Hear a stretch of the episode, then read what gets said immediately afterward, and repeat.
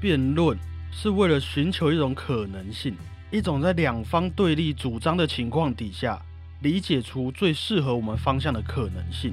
大家好，我是不专业的辩论主持人小胖 Blue Tom，我是啊傻。你自己想啊，我是傻。大家好，我是辩论新手果鹏。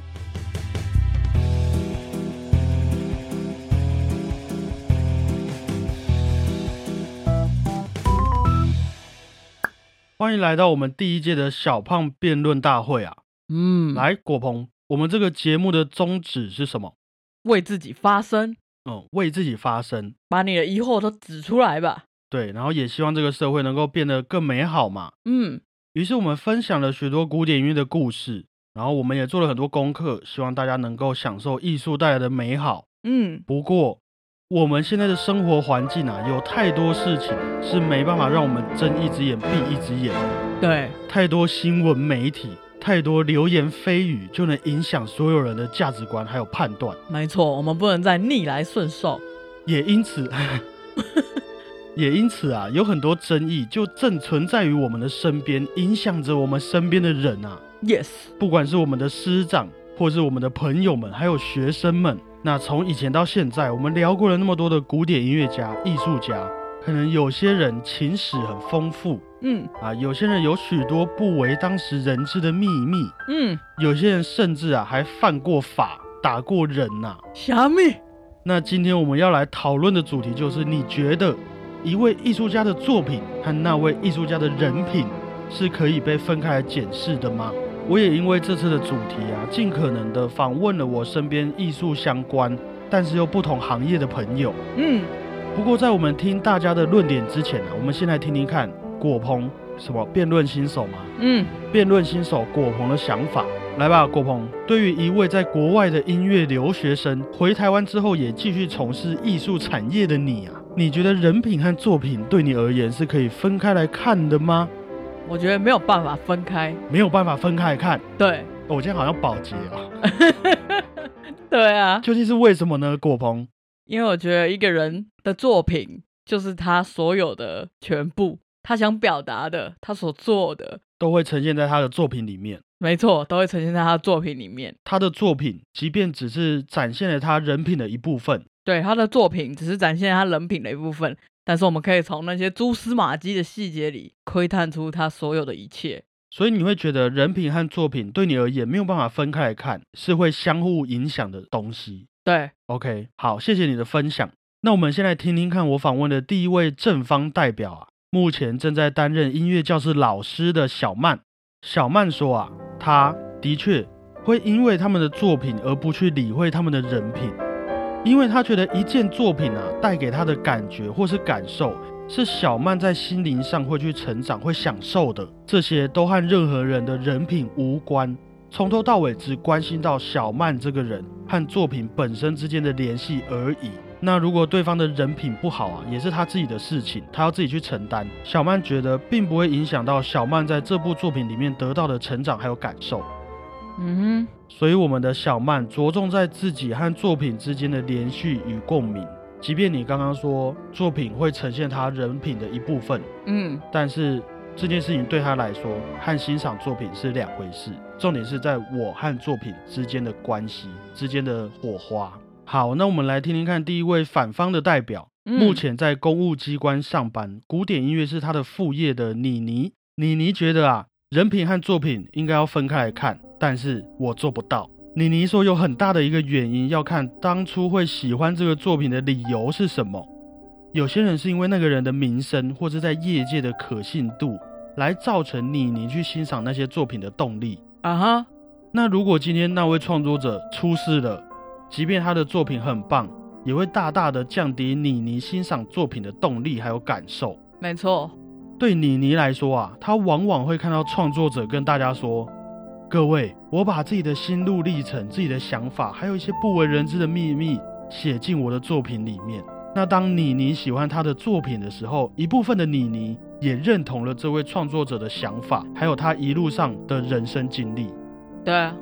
所以如果他今天出事了，妮妮也会怀疑当初自己喜欢他的理由，等于说那位创作者的人设也在妮妮的心里面崩塌了。嗯，如果要再去相信他，要去喜欢他的作品，就会变得有一点困难了。嗯有些创作者拿自己的人生故事当做创作的灵感来源，但今天我们发现，你的人生故事根本就不是那样子的时候，那一部作品也相对来说变成了一种朋友之间的背叛，还有不信任的感觉。没错，那听到这边，对于小曼和妮妮的说法，你有比较喜欢谁的论点吗？我觉得我跟妮妮比较同。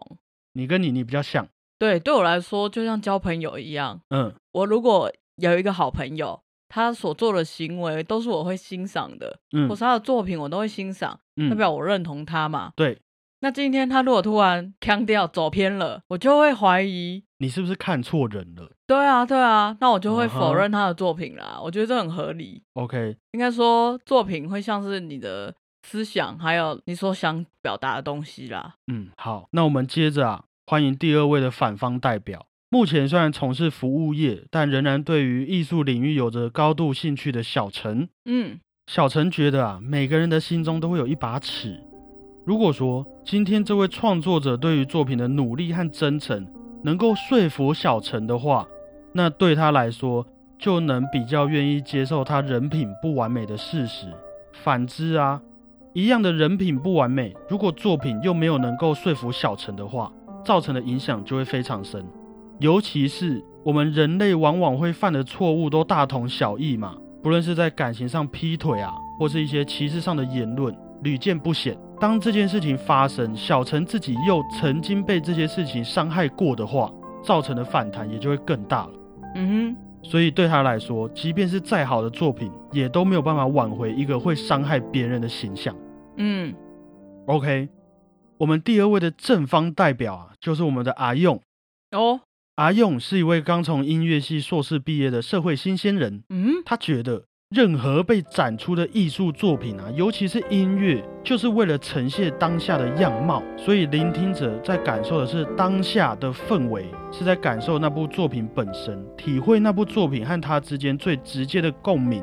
如果说必须还要考量那个创作者的人品的话，那你就不是全心全意的在感受那部作品了，更像是在选女婿，是在交朋友。虽然说啊，人品可能真的会影响作品本身带给社会大众的一个提前的价值观，嗯可能你还没去欣赏这部作品，你就有一个既定印象了。嗯，但是不能因为这样否定他作品存在的价值，也不能反对任何人去喜欢他们的作品，因为他觉得每一件艺术创作能够带给每一个人的，都会是无法衡量的收获，尤其是以我们自己任何人的人品无法衡量的收获。嗯，那听完了第二轮小陈和阿用的论述啊，你有觉得有什么改观或是新的想法吗？我觉得这其实蛮主观的啦，嗯，就有点像要选你的喜好一样啊。是，今天你想挑一颗苹果，然后你就会只挑哇，当下这颗看了很漂亮的苹果啊。是，那有的可能会想说，哦，我想挑有机的，或是我想要哦，挑支持在地小农嗯哼的。嗯哼嗯哼，对，啊，对啊，比如说我自己，我就可能会看一下他们人品或者是什么啊。你更喜欢去欣赏这整个人，包括他的作品，不是对啊只单就他的作品而已。对啊，除了作品以外，还有很多我觉得是对他的了解是有帮助的啊。 ，OK，而且也是你从一个创作者身上可以学习到的养分，没错，可以理解。那来到了我们的最后一轮哦，嗯欢迎这位我非常喜欢的艺术工作者。目前啊，他专精平面设计、魔术、文学等等的技艺的维多利亚。维多利亚说，他觉得作品和人品一定会有某些层面的互相影响，是必须要一起讨论的。嗯但是人品的好坏，或是善恶的主观评判啊，的确因人而异，每个人能接受的范围都不太一样。即便嗯他犯法了，譬如说毕卡索的作品，在美术史上都有不可否认的影响力嘛，就连不是学美术的我们也都知道。嗯，然而啊，读过他传记的人也能知道，他是一个自大、狂妄又花心的混蛋。没错，但也正因为如此，他才能在作品中展现出源源不绝的爆发力还有创意。嗯他的自私自利啊，让他能全神贯注，专注在自己的热情上，而不用去在乎其他人的感受，或是我们说宫崎骏、贾伯斯、华特迪士尼、爱因斯坦这些历史上公认的大师或是天才啊，也都在很多时刻利用。甚至是剥削了他人的权益，来满足自己能够尽情创作或是研究的权利。嗯但也不见得我们因此就无法欣赏他们的作品，或是享受他们研究的结晶。维多利亚相信啊，万物的存在都有其必要性。身为一位创作者，生活中的每一个层面也都会互相的牵动着。主观的审视或评判的确是见仁见智，但人品与作品全面的讨论啊，他认为也确实在两者之间有着必然的重要性，还有关联性啊。嗯，我自己的一个不专业的解读哦，什么都无法舍弃的人，什么都改变不了。有许多传奇的艺术家，就是因为他们舍弃了人与人之间我们所谓的品德包袱啊，大家重视的人品，比如说我们现在的儒家思想，啊，就是因为舍弃了这些束缚，才造就了他们的不平凡，还有他们的影响力。嗯 OK，最后一位是我非常敬佩的表演剧场的导演，他自己也有一整个表演团队，同时当然也是一位艺术家安东尼。人品和作品可以分开吗？可以。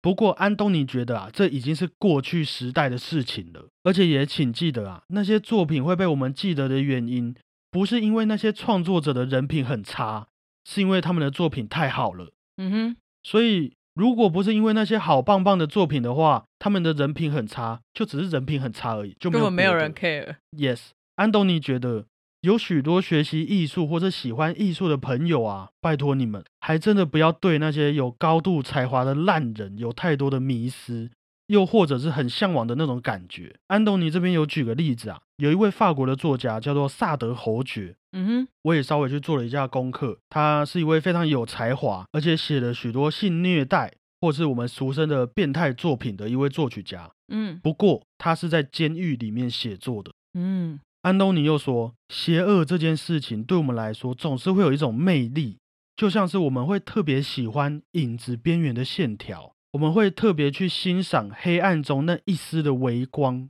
纯粹而且不太需要有任何理由的，就像是一种救赎一样。嗯但是欣赏是一回事，虚构是一回事，伤害他人又是另外一回事了。无论是哪一种人品很差，请记得，不管什么方式的伤害到他人，都是不被允许的。那把时间拉回到现代，安东尼觉得，以当代来说，我们的世界和过去已经有很大的不相同了。每一个人、每一句话、每一个行为的影响力，都很有可能蔓延至几乎到全世界的程度。嗯哼，那在这种社会底下、啊，创作者的人品和作品可以分开来讨论吗？以现在来说是可以的，不过那个所谓的分开啊，正是期待大家避免上述所说的那一种迷恋，是希望大家能将作品的优劣与人品分开来。但是有一件事情，安东尼特别在意啊，因为在当代有许多的艺术创作者都是受到政府、人民、社会机构的补助，各式各样的支持，才得以进入艺术创作的环境。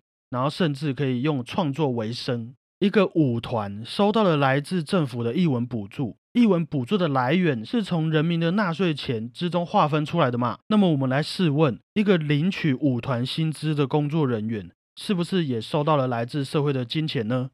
嗯以这样子的钱吃饭、生活、买东西，难道不用活得对社会责任有一点点的意识吗？难道要接受它反过来破坏这个社会的和平吗？更何况是在一个人人都可以影响到整个社会的前提之下。最后啊，安东尼想说的是，我们都不是完美的人，但是作为创作者，为了自己，为了社会，为了不背弃让我们成长到今天的所有，我们更应该努力让自己的人品成为跟作品一样好的人。好，我自己不专业的感触啦。安东尼讲完会让我觉得，人品和作品这之间的这个问题啊，应该要放回到每一位创作者自己的本身，自己要去思考的事情，而不是留给观众的烂摊子。嗯即便今天我们遇到了这个烂摊子啊，也不要忘记那位创作者在作品展出以前，已经先伤害了我们的社会，伤害了大家的好意。又或者，难道我们每一位喜欢艺术的人都要去承担那些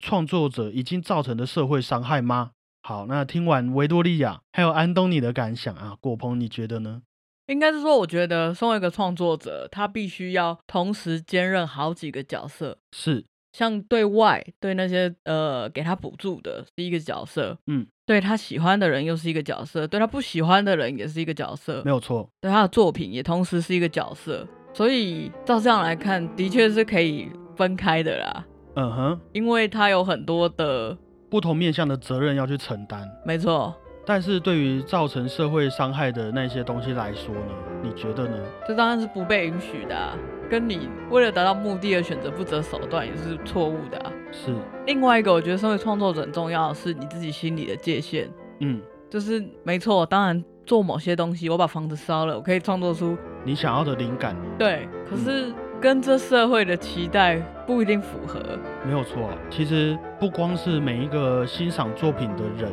要去思考这个问题，嗯，更是每一个身为创作者的责任啊。对啊，那我觉得今天的节目啊，可以留一点空间和大家讨论看看，人品和作品这之间的事情造成的涟漪啊，我觉得已经不是我们自己本身接不接受的问题而已。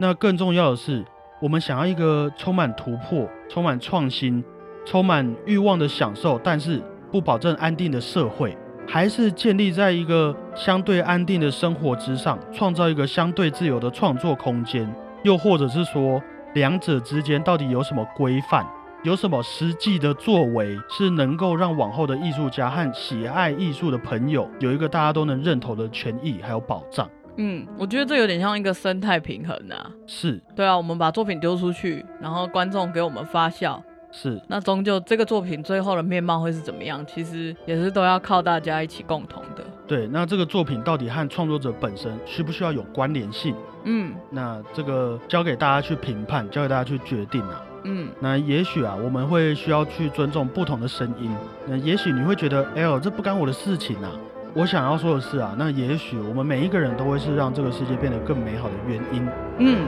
今天和大家分享了我身边不同艺术相关行业的人的观点，希望大家会喜欢啊。有兴趣的人也可以留下你们的想法和我们说，或是有想要和哪位受访者说什么话、问什么问题，也都可以告诉我们哈。嗯，那谢谢大家，我是头脑已经超出负荷的小胖 Blue Tom，我是开始思考的果鹏，大家再会。拜。